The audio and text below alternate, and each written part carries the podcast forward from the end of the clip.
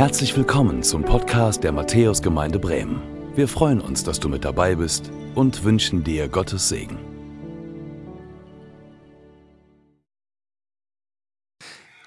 Ich wurde, glaube ich, noch nie so herzlich in einer Gemeinde empfangen wie hier.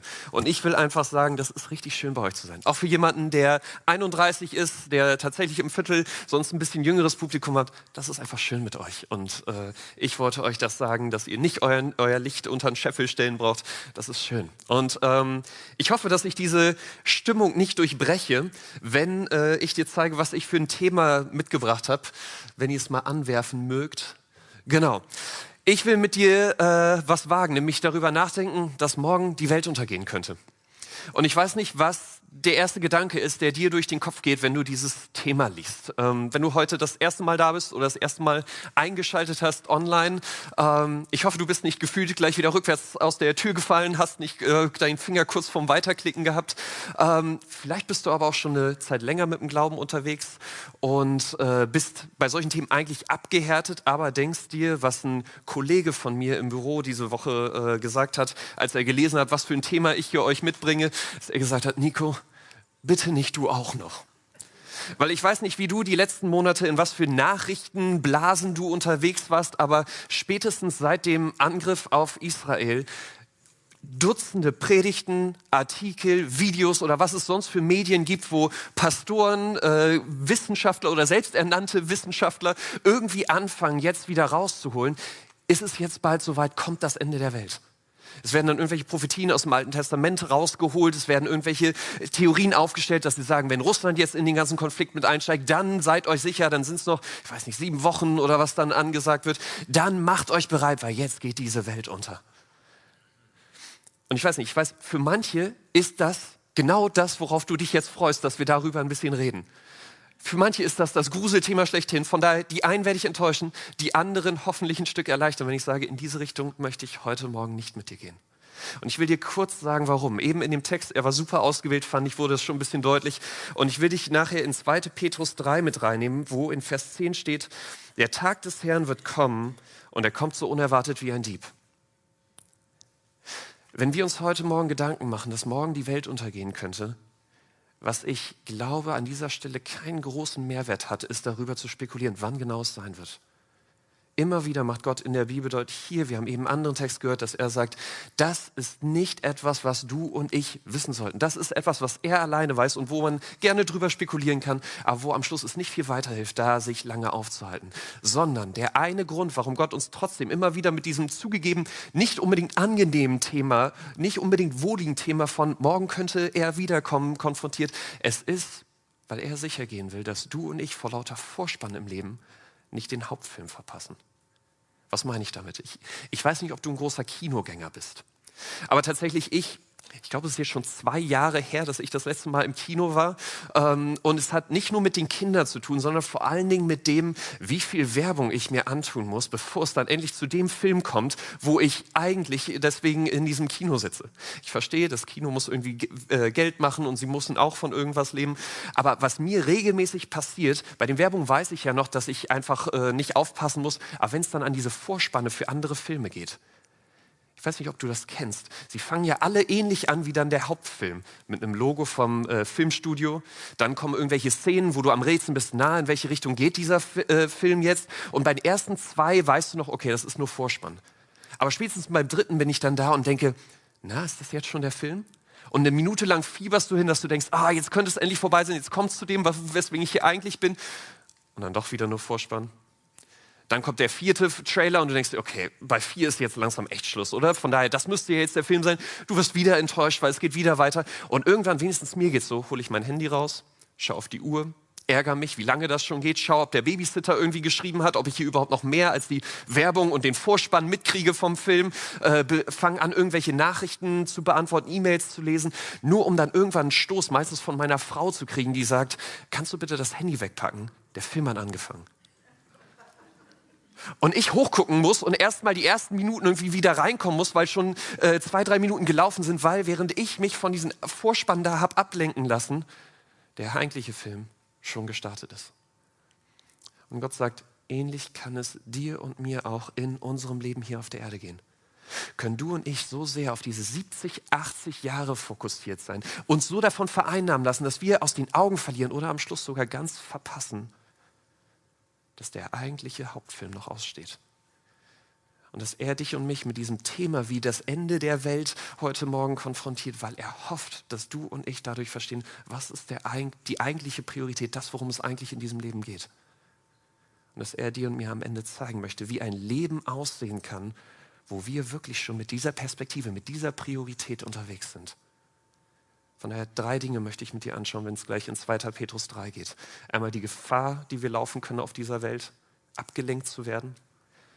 Die, die Erinnerung daran, worum es eigentlich geht. Und am Schluss die Konsequenz, wie dein und mein Leben mit diesem Jesus, mit der Perspektive auf das, was eigentlich danach, worauf wir angelegt sind, wie das aussehen kann. Bevor das aber, bevor wir da einsteigen, ich möchte noch mal beten. Und ich, äh, genau, wenn ihr mögt, steht und könnt, steht gerne dazu auf. Äh, so, wir machen das bei uns so, wenn das für dich möglich ist, mach's gern, weil ich möchte Gott darum bitten. Ich weiß, die nächsten Minuten, es wird wenig mit meiner Weisheit zu tun haben. Und wir bauen darauf, dass Gott spricht. Darum möchte ich ihn bitten. Vater, ich danke dir für diesen Morgen. Ich danke dir für dein Wort. Ich danke dir dafür, dass du uns so viel Gutes damit gibst und dass du auch bei solchen Themen wie dem Ende von unserem Leben, dem Ende von der Welt nicht Stopp machst. Vater, du siehst, wie schnell ich mich in meinem Leben um mich drehen kann, mich in diesen 70, 80 Jahren verheddern kann. Und ich bitte dich, dass du uns heute Morgen offene Ohren, offene Herzen schenkst, um zu hören, was du uns zu sagen hast, um zu erkennen, worum es eigentlich in unserem Leben gehen sollte. Amen. Setzt euch gern.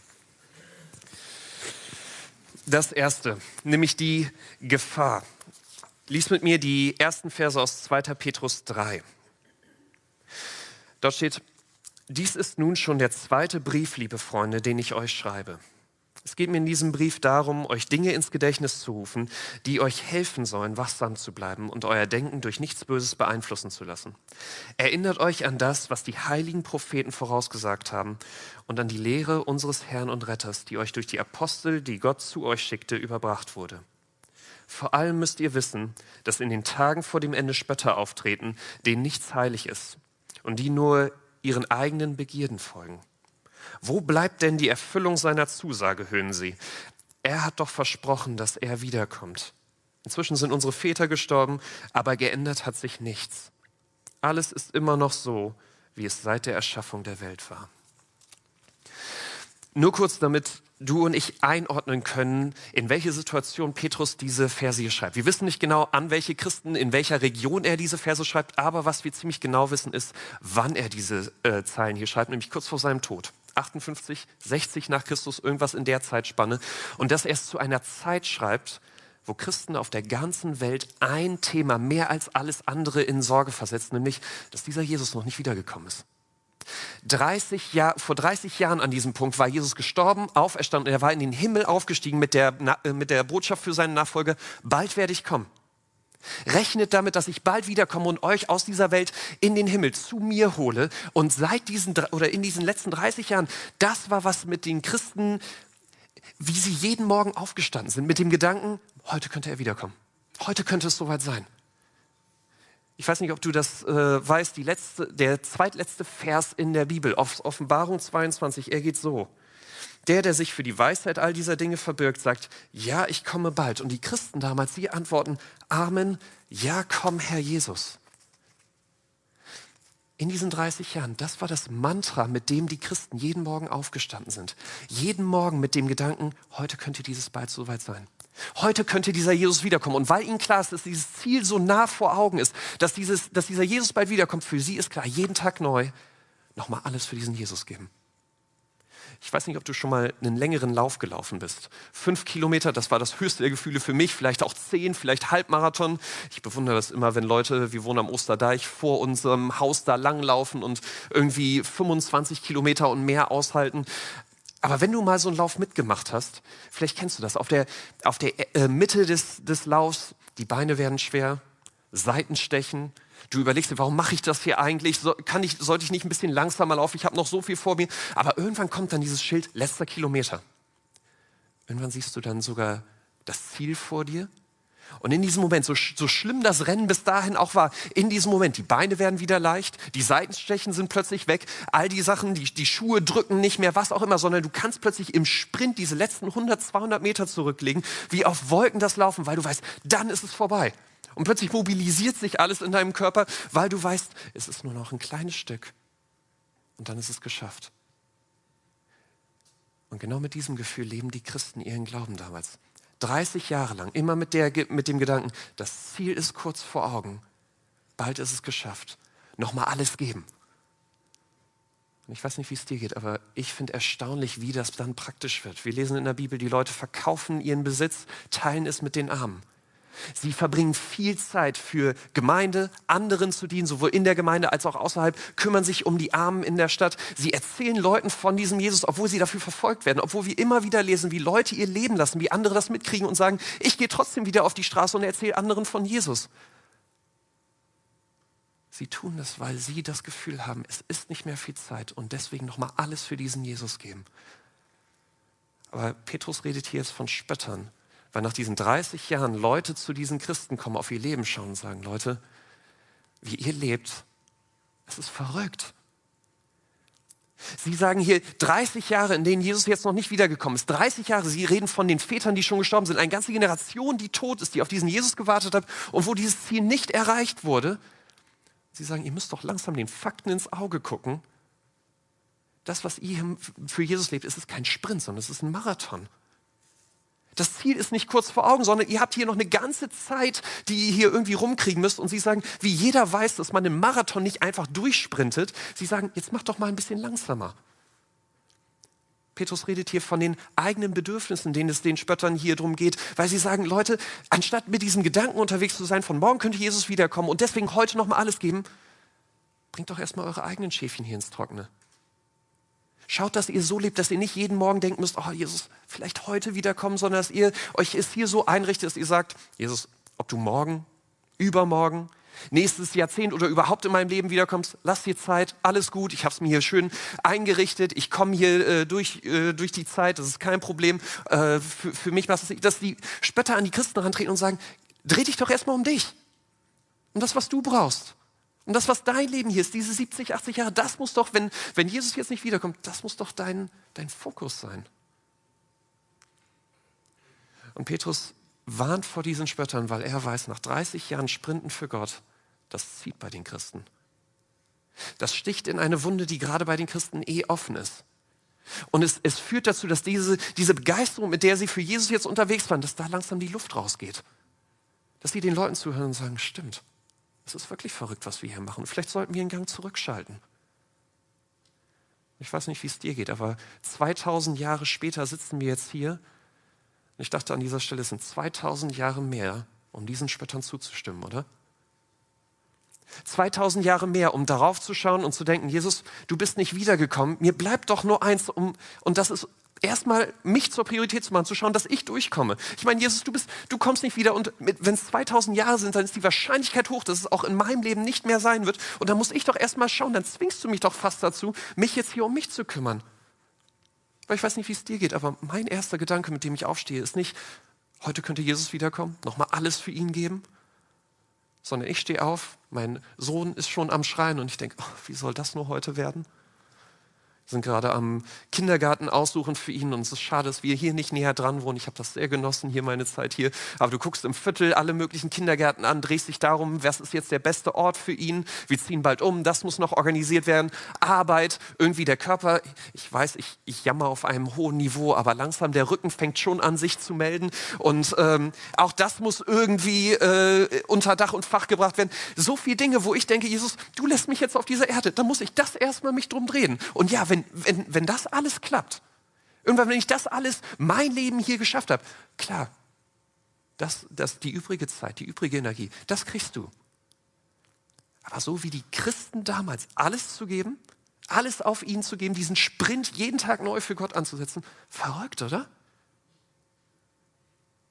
Weil wo würden wir bleiben, wenn wir es so machen würden, wie eine Hauskreisleiterin das vor ein paar Monaten bei einem Hauskreisleitertreffen von uns erzählt hat.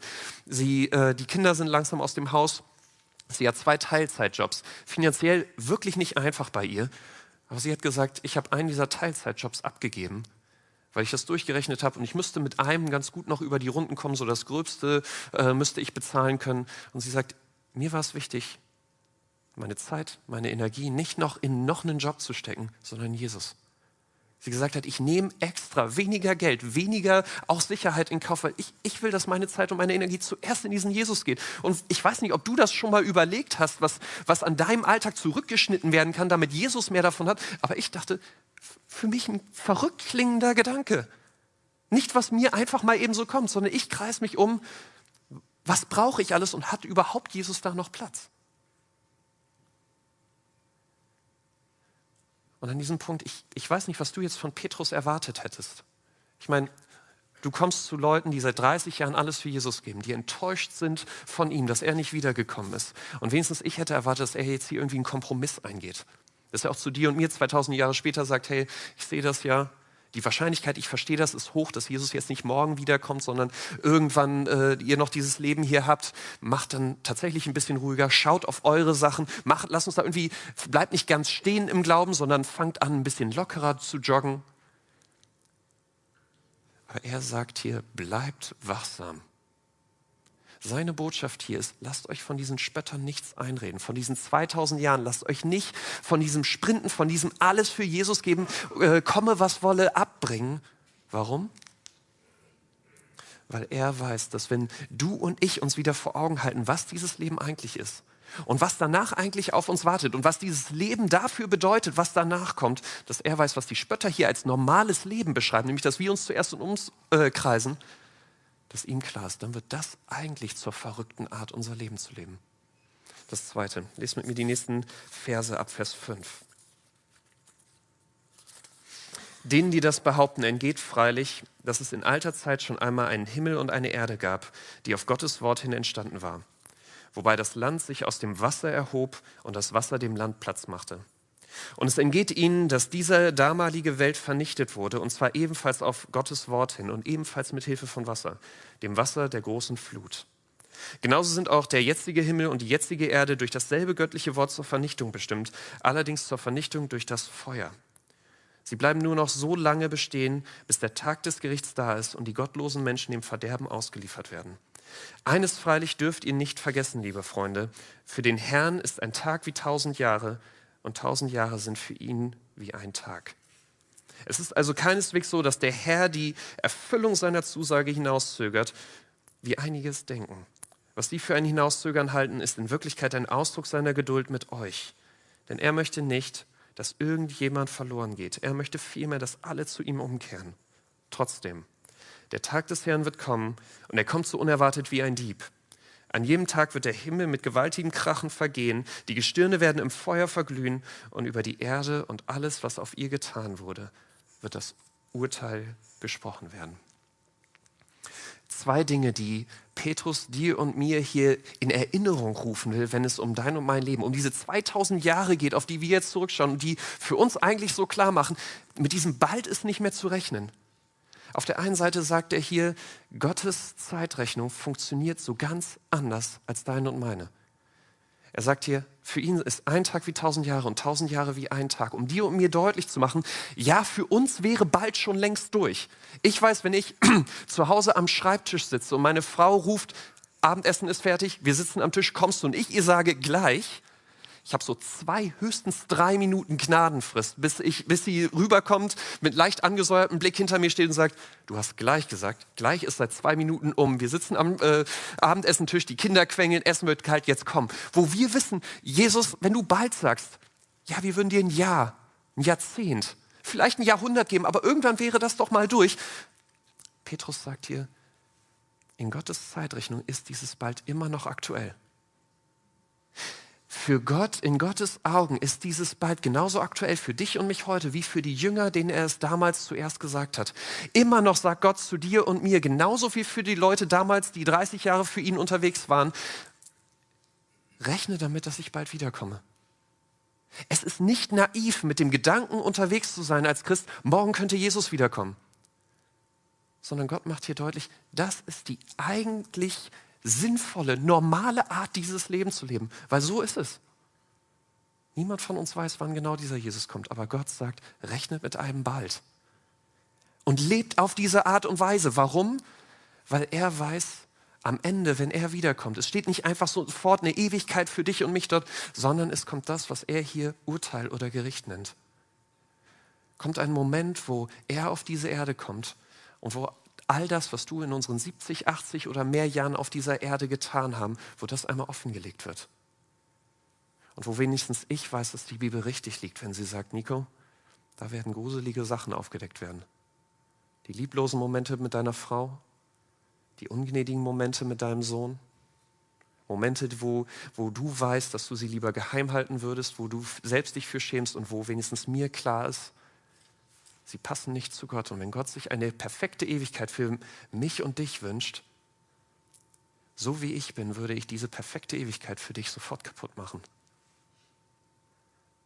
Und deswegen sagt, redet Gott hier von diesem Urteil. Er sagt an, dieser, an diesem Punkt, er, er wünscht sich eine perfekte Ewigkeit für dich und mich, aber deswegen braucht es dieses Urteil, braucht es diesen Moment, wo, wo all das Böse bestraft wird und weil er weiß, dass du und ich an dieser Strafe, dass wir in diese Ewigkeit nicht passen würden mit dem, wie wir leben. Egal wie sehr wir uns auch anstrengen, egal wie viel Gutes wir auch tun wollen, deswegen kommt Jesus auf diese Erde. Deswegen stirbt Jesus am Kreuz. Lebt das perfekte Leben auf der Erde, was du und ich eigentlich hätten leben müssen, um zu diesem Gott zu passen, um in seine Ewigkeit zu passen. Und er stirbt am Kreuz, um dir und mir einen Tausch anzubieten, um zu sagen, gib mir dein Leben, wo, mit dem du niemals es schaffen könntest, zu diesem Gott zu passen, und nimm meins im Tausch. Lass mich dafür sterben, was, was in deinem Leben nicht geklappt hat. Jesus sagt, ich, ich will dich aber so gerne dabei haben. Und deswegen gebe ich mein eigenes Leben hin damit du am Schluss vor diesem Urteil, wenn du mein Leben annimmst, vor Gott perfekt dastehst, zu ihm passt, in seine Ewigkeit, egal was du auch getan hast.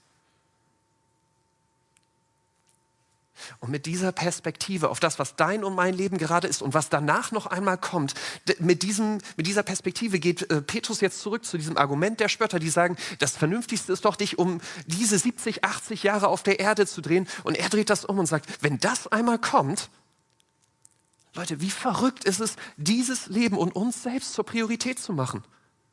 Und ich, ich, jetzt kommt dieses Seil, wenn du dich schon die ganze Zeit gefragt hast, warum hat er hier irgendein Seil hinter den Altar? Ich hoffe, ich habe nichts äh, hier irgendwie äh, mit dem Altar in Weit oder so. Ähm, für mich ist Ewigkeit etwas Schwieriges irgendwie in meinen Kopf zu kriegen, mir das vorzustellen. Es sind zu große, vielleicht auch weil ich noch jung bin, zu große Kategorien äh, über mein ganzes Leben. Deswegen, mir hat dieses, dieses Seil hier geholfen, das ein bisschen konkreter zu machen. Nehmen wir mal an, diese, dieser schwarz ummantelte Teil des äh, Seils, das sind de deine und meine Jahre auf dieser Erde. Für manche mehr, für manche weniger, unterschiedlich. Aber sagen wir, dieses Seil, es geht unendlich weiter. Das ist diese Ewigkeit. Das Argument, was Petrus dir und mir hier in diesem Text deutlich machen will, ist, schau, wie verrückt wäre es zu sagen, ich muss mich erstmal meine Karriere drehen, weil sonst habe ich da nicht genug Geld, sonst habe ich da nicht genug erreicht. Wie verrückt wäre es, und das auch an die Jüngeren, die hier durchaus aussitzen, sehr schön. Ähm, ich habe das im Viertel immer wieder, dass Leute zu mir kommen und sagen, pass auf, ich brauche eine Beziehung. Und ich weiß, wie Gott das eigentlich will, aber das funktioniert nicht. So finde ich keinen. Deswegen, ich muss mir jetzt jemanden holen, weil sonst bin ich hier einsam. Habe ich hier die Familienplanung nicht hingekriegt und wo würde ich dann enden? Ich einen Nachbarn hatte, der, mit dem ich über den Glauben rede, er ist Hippie-Generation, schon einen Tick älter und ich habe erzählt, dass ich ein Pastor bin und wir kommen über den Glauben ins Gespräch und er sagt, weißt du, irgendwann auf dem Sterbebett da kann ich mal drüber nachdenken, ob Gott mich dann doch kriegt. Das ist meine einzige Befürchtung, dass er mich dann doch noch irgendwie kriegt, wenn es kurz vorbei ist. Aber erstmal dieses Leben ist doch für mich, ist, dass ich es genieße, dass ich da was raushole. Und Petrus ringt hier darum, dass du und ich verstehen, schau, wenn all das kommt und wenn dieses Leben das ist, was über diese Ewigkeit entscheidet, wie wäre nicht das Verrückteste zu sagen, ich schaue erstmal, dass ich in diesem Leben klarkomme, komme da, was wolle. Und wie wäre es nicht das Normalste der Welt zu sagen, ich lebe hier für das, was in Ewigkeit einmal den Unterschied machen wird, nämlich meine Beziehung zu Gott.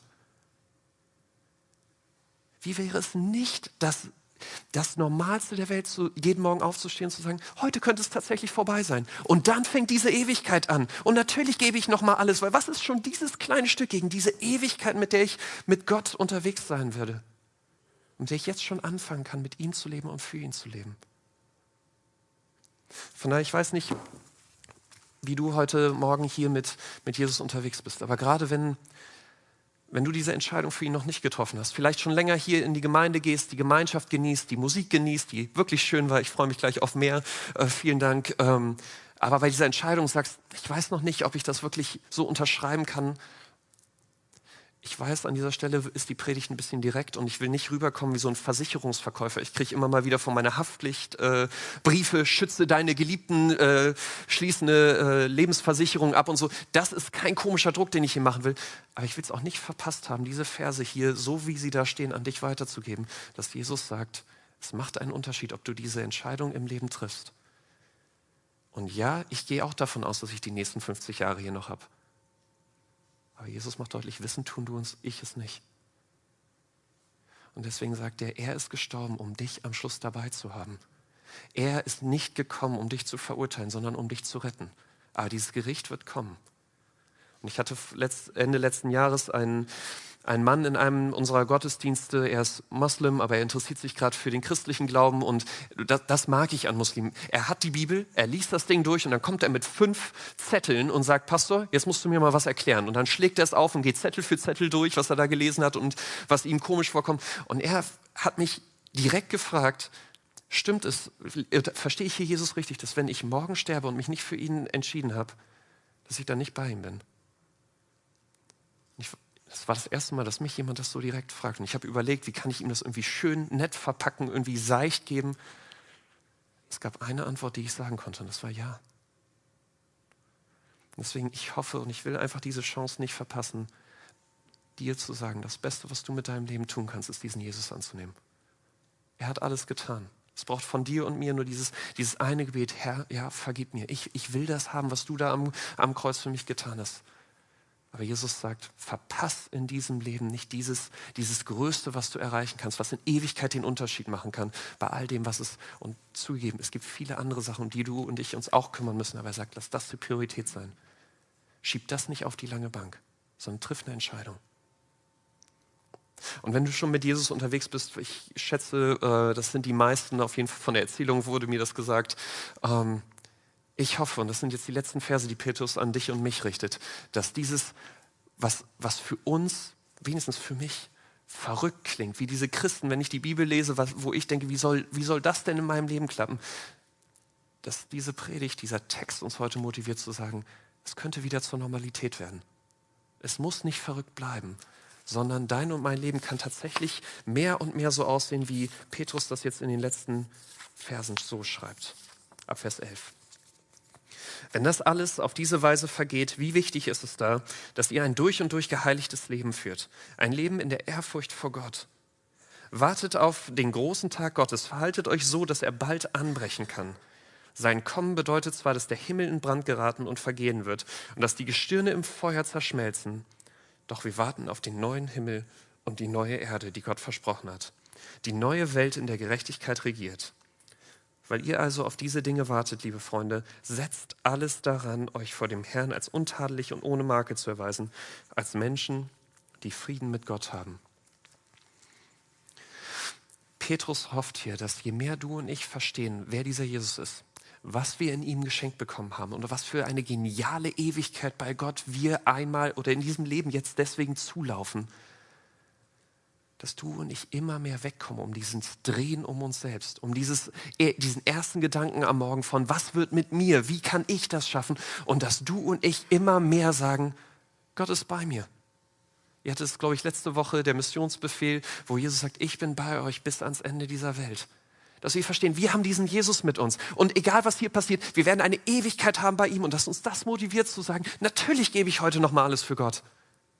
Ob es jetzt ein Tag sind, zehn, zehn Jahre, 50 Jahre, was es auch immer ist. Ich will es nicht verpasst haben, diese Zeit zu nutzen, um ihn zu ehren und vor allen Dingen auch, um Leute einzuladen, diesen Jesus kennenzulernen. Und ja, es wird dabei viele Dinge geben, um die du dich trotzdem kümmern musst. Vielleicht sind es Kinder, die, äh, die deine Hilfe brauchen obwohl sie schon erwachsen sind. Vielleicht ist es der Haushalt, vielleicht ist es dein, dein Partner, um den du dich kümmerst. Was es auch immer ist. Jesus sagt hier, und ich, ich hoffe, dass ihr mich nicht falsch versteht, er sagt nicht, schieb alle diese Dinge beiseite, äh, kümmere dich überhaupt nicht mehr darum. Das ist nicht sein Punkt. Aber er sagt, und, und das ist die Frage, mit der ich dich in, in die nächste Woche äh, schicken will. Was wäre, wenn du und ich wüssten, dass nächste Woche wirklich Jesus wiedergekommen ist? Und was wäre die eine Sache, wo du und ich vor Jesus stehen und denken, oh, hätte ich das gewusst, die hätte ich gerne noch machen, äh, gemacht. Und ich weiß nicht, ob dir da sofort was einfällt. Ich, ich will dir kurz am Schluss sagen, wie ich da ehrlich in mich reinhorche. Ich weiß nicht, wie gern du fliegst. Ähm, wir hatten es eben, meine Frau kommt aus den USA, von daher ist Fliegen jetzt etwas, auf was ich mich mehr einstellen muss und äh, wo es über den Atlantik rübergeht. Und normalerweise in meiner Jugend bin ich sehr gerne geflogen. Ich war in Amerika, Südamerika. Ich fand es immer genial. Je älter ich werde, desto mehr Bammel kriege ich vor Flugzeugen. Und meine Frau sagt, ich bin selbst schuld und sie hat völlig recht, weil ich gucke mir gerne Dokus an, gerade über Sachen, die auch falsch laufen können. Irgendwelche Flugzeugabschüsse, ich finde das spannend, was kann da passieren? Es hilft aber überhaupt nicht, wenn du dann in diesem Flugzeug sitzt, Turbulenzen kommen und wenigstens mein Blick geht immer zu den äh, Stewardessen und ich schaue, wie, wie nervös sind sie. Wenn sie da ganz entspannt weiter die Getränke austeilen, weiß ich, alles ist okay. Aber einmal pro Flug kommt es mindestens vor, dass mir dieser Gedanke durch den Kopf geht, wenn es jetzt wirklich zum Absturz kommt, wenn ich nur weiß, ich hätte noch 10, 15 Minuten mit Gleiten, bis das hier vorbei ist, was würde ich jetzt machen? Und mir ist klar, ich würde durch dieses Flugzeug rennen und Leuten sagen, gleich sehen wir Jesus. Und auch wenn du mich komisch findest, auch wenn du sagst, ich, ich will das nicht, auch wenn du mich dafür auslässt, ich will es nicht verpasst haben, dir zu sagen, er liebt dich und er will dich in dieser Ewigkeit auch haben. Er ist gestorben. Alles, was es braucht, ist, dass du sagst, wir sehen uns gleich und ich will, ich will bei dir sein. Und wo ich denke, warum, wenn ich dann wieder lande, warum geht das alles weg? Warum geht dann das Leben weiter wie vorher auch? Und ich an dieser Stelle einfach das ein bisschen rauskitzeln will. Nächste Woche, wenn du, wenn du dich in dieses Flugzeug setzt und wenn du weißt, was du an dieser Stelle tun würdest, gibt es eine Möglichkeit, nächste Woche das zu tun. Oder wenigstens nur einen Schritt in diese Richtung zu setzen. Vielleicht ist es gerade nicht Leuten von Jesus erzählen, vielleicht ist es einfach einer Beziehung hinterhergehen, die du lange aufgegeben hast, wo du gesagt hast, das kann ich nicht vergeben und da nochmal einen Neuanfang machen. Vielleicht ist es mit, mit Gott wieder deine Beziehung zu stärken und zu sagen, ich will dem mehr Zeit geben, als ich bis jetzt habe. Ja, Arbeit ist viel, ja, Kinder oder Familie ist viel, aber das soll wieder eine Priorität werden, was es auch immer ist. Aber ich hoffe, dass du heute Morgen den Wink mit dem Zaunfall von Gott verstehst, dass er sagt, Lass das die Priorität sein, was in Ewigkeit den Unterschied machen wird. Und dann kommt der Rest. Und bei dem bin ich mit dir. Mach dir keine Sorgen. Aber das Beste für dich und mich, für unser Leben hier ist, diesem Gott zu dienen. Ich weiß nicht, was, ob du dir schon mal Gedanken gemacht hast, was wir im Himmel einmal machen werden, wenn wir bei ihm sind. Ich lese zwei Sachen, was die Engel gerade im Himmel machen und was ihr Leben ausmacht. Gott zu singen, Ehre zu geben und ihm zu dienen. Und manchmal denke ich, gucke ich auf diese Verse und denke, Gott, wie wird das denn ein, ein erfülltes Leben? Wie komme ich da nicht völlig unter die Räder? Diese Wesen, alles, was sie tun, ist, sich auf Gott auszurichten. Und für dich und mich ist der Himmel der Inbegriff von dem, was gut ist, wo wir uns nachsehen. Und sie sagen, es sind zwei Dinge, die dort getan werden. Gott ehren und ihm dienen. Und deswegen hoffe ich, dass du heute Morgen nicht das als Druck von Jesus verstehst, dass er sagt, jetzt dien mir, jetzt mach mehr für mich, sondern dass er dich einlädt zu sagen, tu das, was du in Ewigkeit schon tun wirst, was, dich, was dein Leben am meisten erfüllt von allem, was, dich, was dir mehr Glück, mehr Erfüllung bringt als irgendwas anderes, Arbeit, Familie, Freunde, Beziehung. Alles ist nichts in dem, im Vergleich zu dem, was es ist, Gott zu folgen und für ihn unterwegs zu sein und zu erleben, wie er mit uns ist. Wenn wir hier für ihn jeden Tag neu mit dem Gedanken leben, morgen könnte er wiederkommen und noch einmal alles für diesen Jesus geben. Soweit.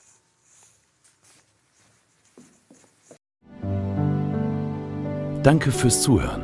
Wir hoffen, dass du heute inspiriert und ermutigt wurdest durch Gottes lebendiges Wort. Unser Gebet ist, dass es viel Frucht bringt.